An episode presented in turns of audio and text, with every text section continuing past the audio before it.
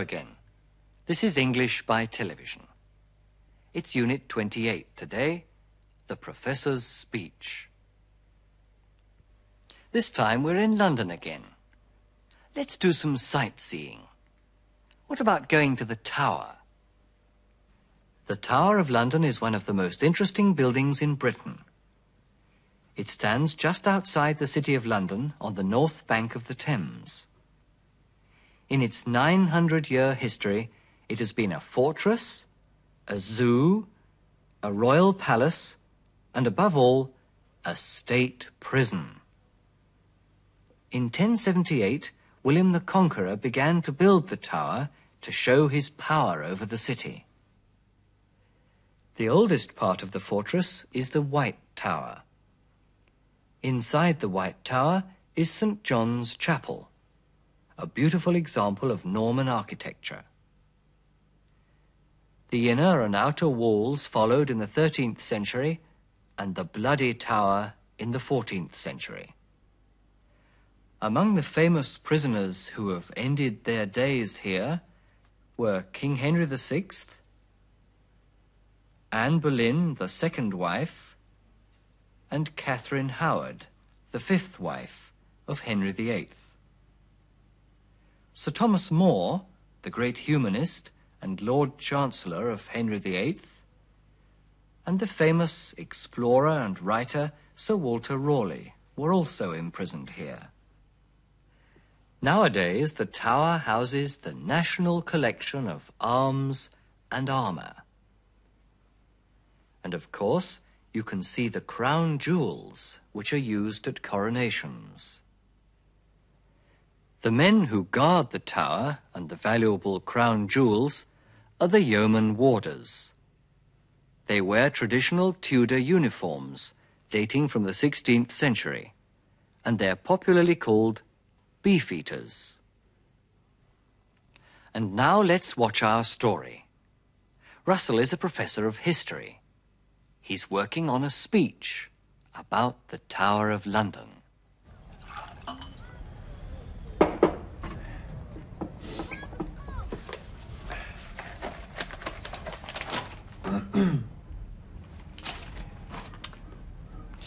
Ladies and gentlemen, I'd like to begin by saying,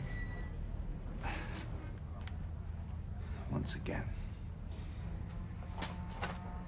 I'd like to say how grateful I am for your invitation to speak to you tonight. May I first of all introduce myself?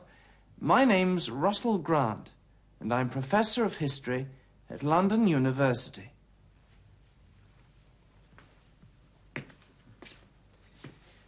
My subject tonight, the Tower of London, is, I'm sure you'll agree, one of the most interesting buildings in Britain. When we step through the outer gates, we find ourselves in the Middle Ages. Hmm, that sounds silly. We don't find ourselves in the Middle Ages. We find ourselves in the Tower of London. I must change that.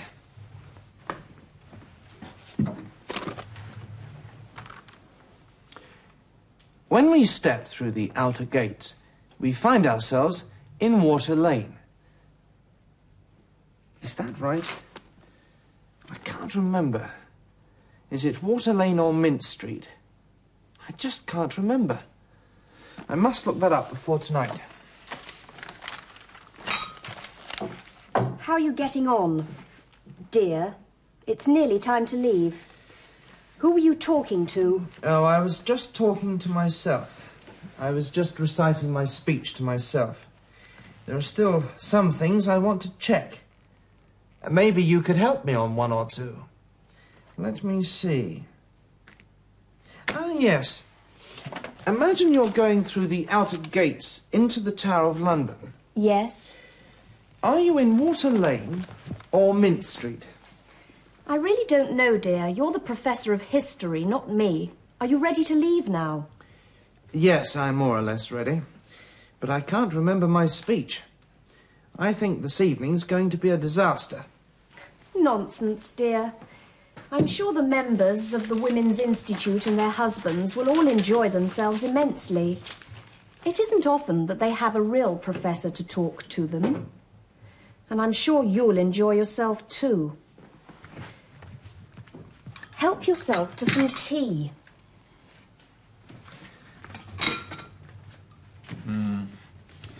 I'm sure it'll be a terribly embarrassing evening.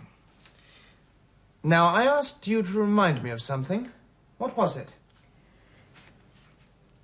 You asked me to remind you to take your glasses.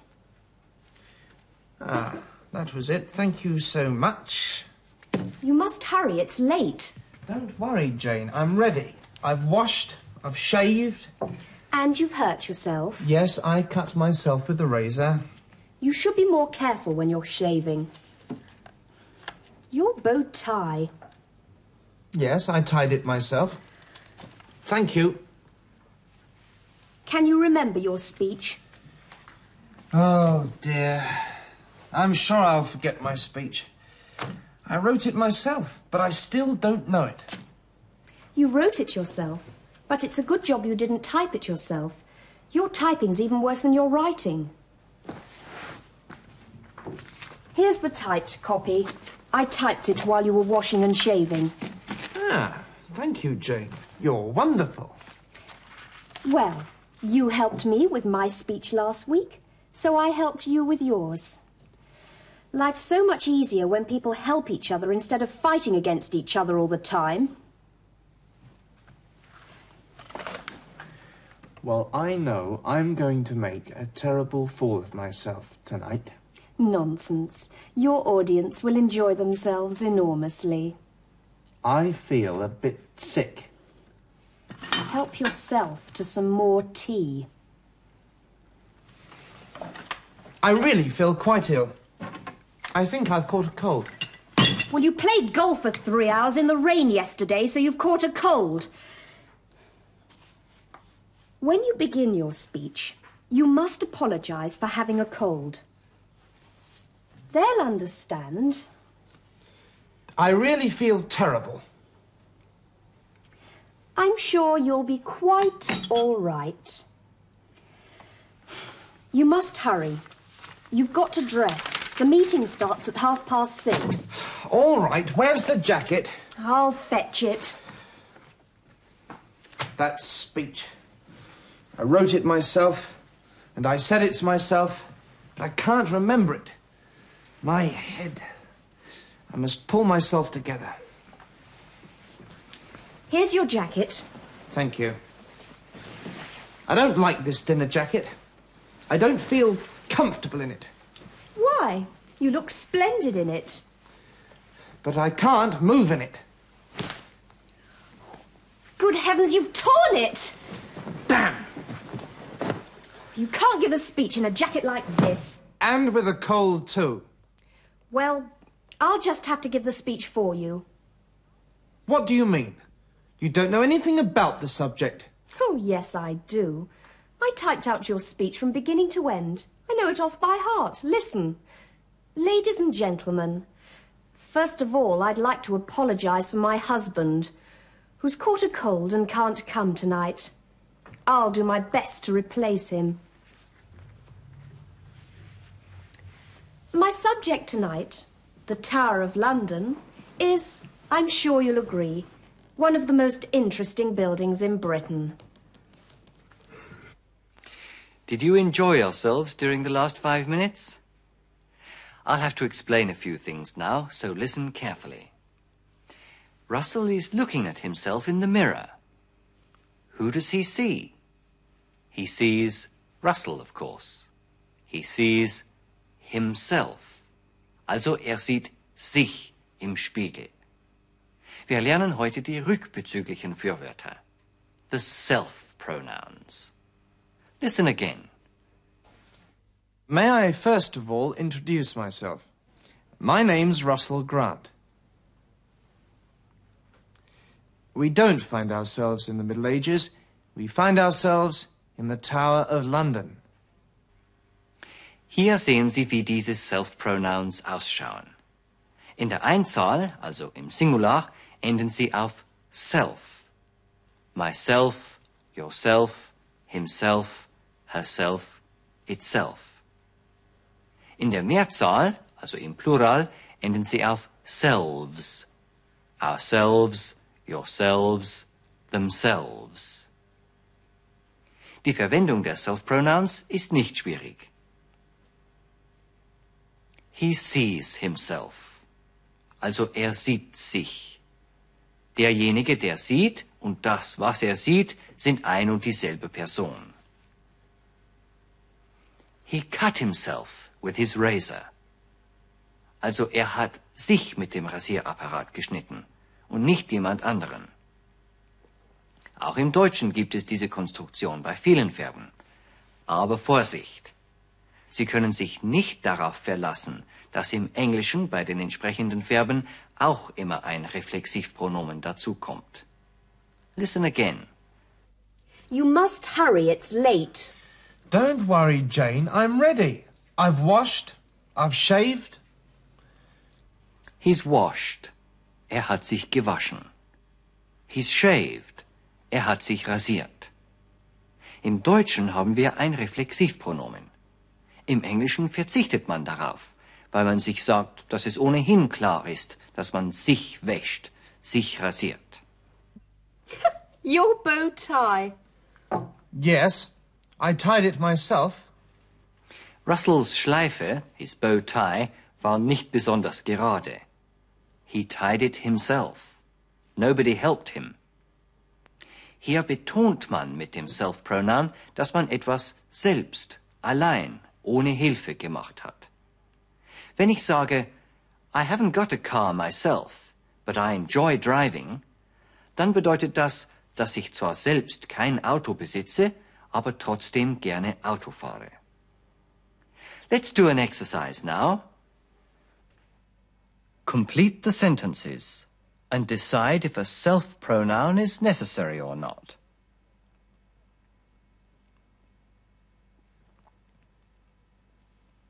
Themselves. They enjoyed themselves at the party.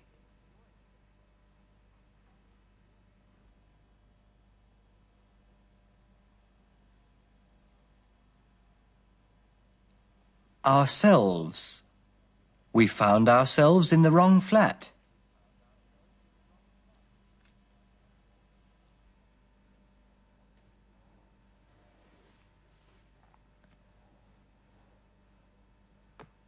Himself. He cut himself with his razor.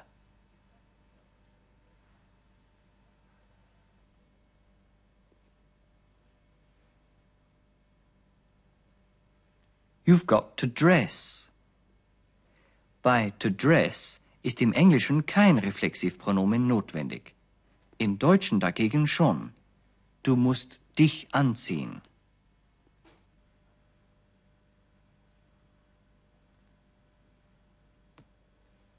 Yourself. Help yourself to some tea. This time, use the emphatic meaning of the self pronouns.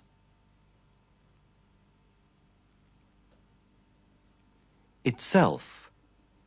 The house itself is small, but the rooms are pleasant. Now look at this picture. Jane is talking to herself. Russell is talking to himself. They're talking to themselves. Also ein jeder spricht zu sich selber. Now Jane is talking to Russell and Russell is talking to Jane. They're talking to each other. Sie sprechen nicht zu sich, sondern zueinander. Verwechseln Sie diese beiden Verwendungen nicht.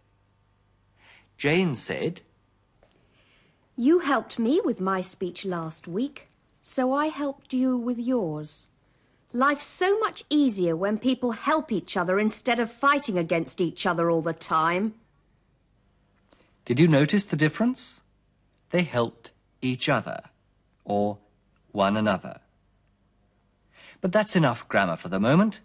Let's go back and watch our story again. When you see this sign, repeat the sentence. Ladies and gentlemen, I'd like to begin by saying. Once again. I'd like to say how grateful I am for your invitation to speak to you tonight. May I first of all introduce myself?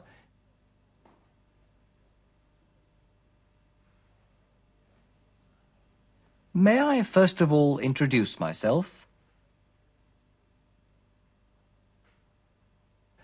My name's Russell Grant, and I'm Professor of History at London University.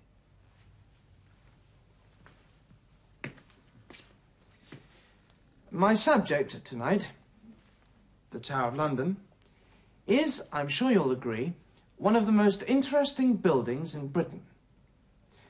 When we step through the outer gates, we find ourselves in the Middle Ages. Hmm, that sounds silly. We don't find ourselves in the Middle Ages. We find ourselves in the Tower of London. I must change that.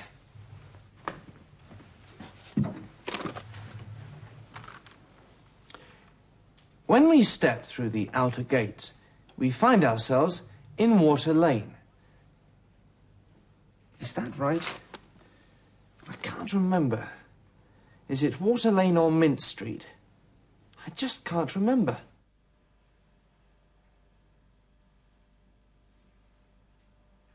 I just can't remember. I must look that up before tonight. How are you getting on?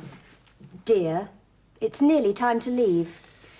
Who were you talking to? Oh, I was just talking to myself.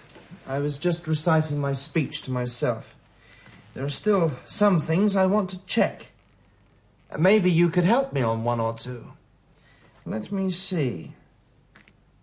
Ah, yes. Imagine you're going through the outer gates into the Tower of London. Yes. Are you in Water Lane or Mint Street? I really don't know, dear. You're the professor of history, not me. Are you ready to leave now? Yes, I'm more or less ready. Yes, I'm more or less ready. But I can't remember my speech. I think this evening's going to be a disaster. Nonsense, dear. I'm sure the members of the Women's Institute and their husbands will all enjoy themselves immensely. It isn't often that they have a real professor to talk to them. And I'm sure you'll enjoy yourself too.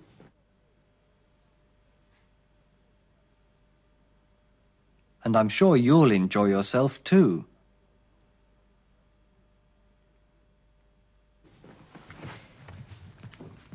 Help yourself to some tea.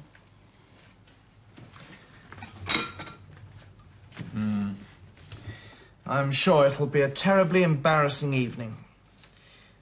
Now, I asked you to remind me of something. What was it? You asked me to remind you to take your glasses.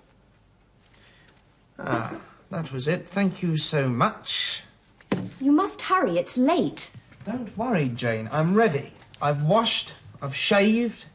And you've hurt yourself. Yes, I cut myself with a razor. You should be more careful when you're shaving. Your bow tie. Yes, I tied it myself.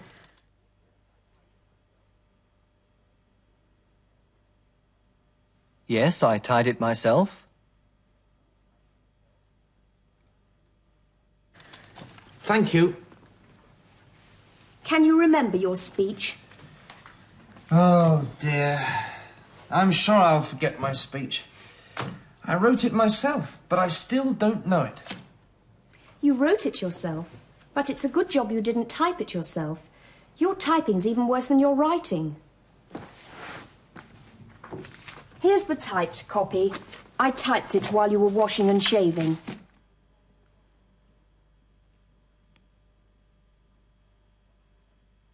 I typed it while you were washing and shaving.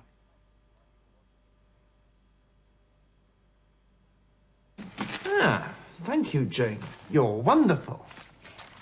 Well, you helped me with my speech last week, so I helped you with yours. Life's so much easier when people help each other instead of fighting against each other all the time. Well, I know I'm going to make a terrible fool of myself tonight. Nonsense. Your audience will enjoy themselves enormously. I feel a bit sick. Help yourself to some more tea.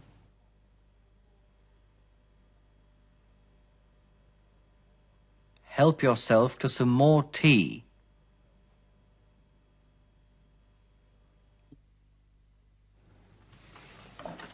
I really feel quite ill.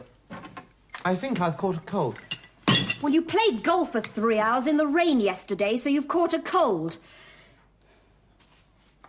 When you begin your speech, you must apologise for having a cold. They'll understand. I really feel terrible. I'm sure you'll be quite all right. You must hurry. You've got to dress. You've got to dress. The meeting starts at half past six. All right, where's the jacket? I'll fetch it. That speech. I wrote it myself, and I said it to myself, but I can't remember it. My head. I must pull myself together. Here's your jacket. Thank you. I don't like this dinner jacket.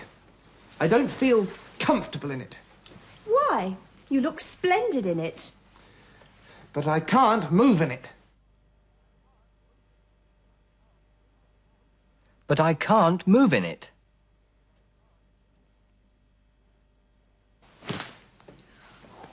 Good heavens, you've torn it! Damn! You can't give a speech in a jacket like this. And with a cold, too. Well, I'll just have to give the speech for you. What do you mean? You don't know anything about the subject. Oh, yes, I do. I typed out your speech from beginning to end. I know it off by heart. I know it off by heart.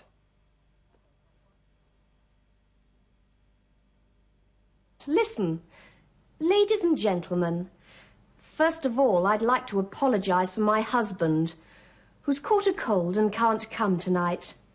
I'll do my best to replace him.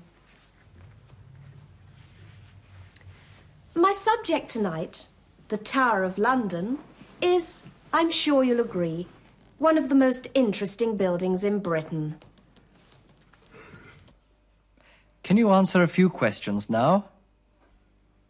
What can we see at the Tower of London?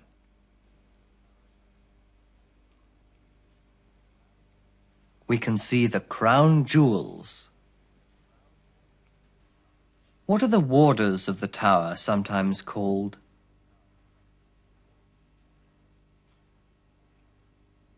They're sometimes called beefeaters. What was the tower for a very long time? It was a prison. What is Russell in our story today? He's a professor of history. What's Russell doing at the moment? He's learning his speech. What's the subject of his speech?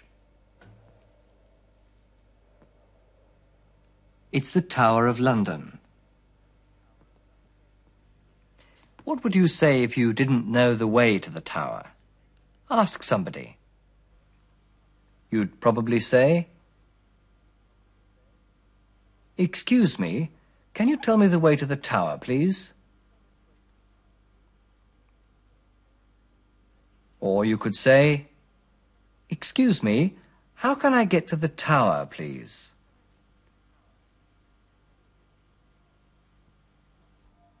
You can get to the tower by underground.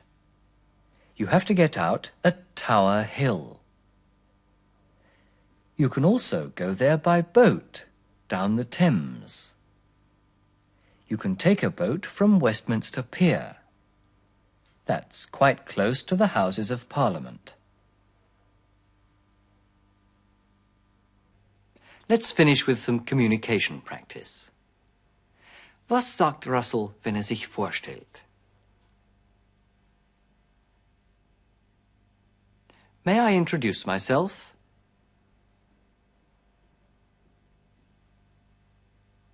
Jane fragt Russell, ob er sich an den Abend im Restaurant erinnern kann.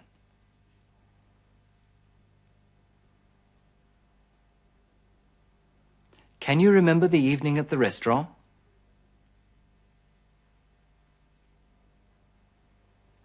Russell sagt, wir haben uns sehr amüsiert.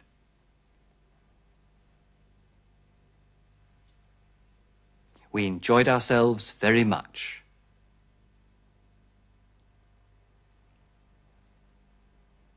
Jane erinnert Russell sehr höflich an seine Rede.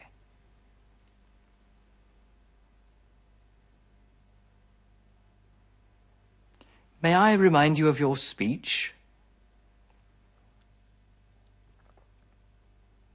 Russell sagt, dass er sich rasieren muss.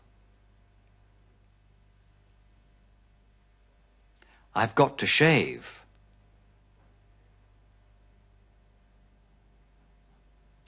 Nachdem er sich rasiert hat, entdeckt Jane ein Pflaster auf seiner Backe. Sie fragt, ob er sich verletzt hat.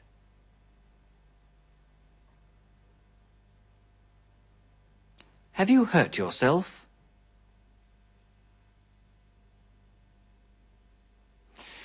Russell glaubt, dass dieser Abend ein Reinfall a disaster werden wird. Was sagt er?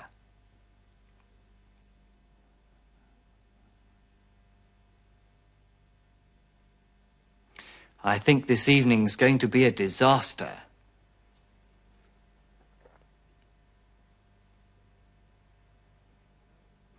Well, that's all for today. Enjoy yourselves this evening and remember to watch English by television again next time. Bye for now.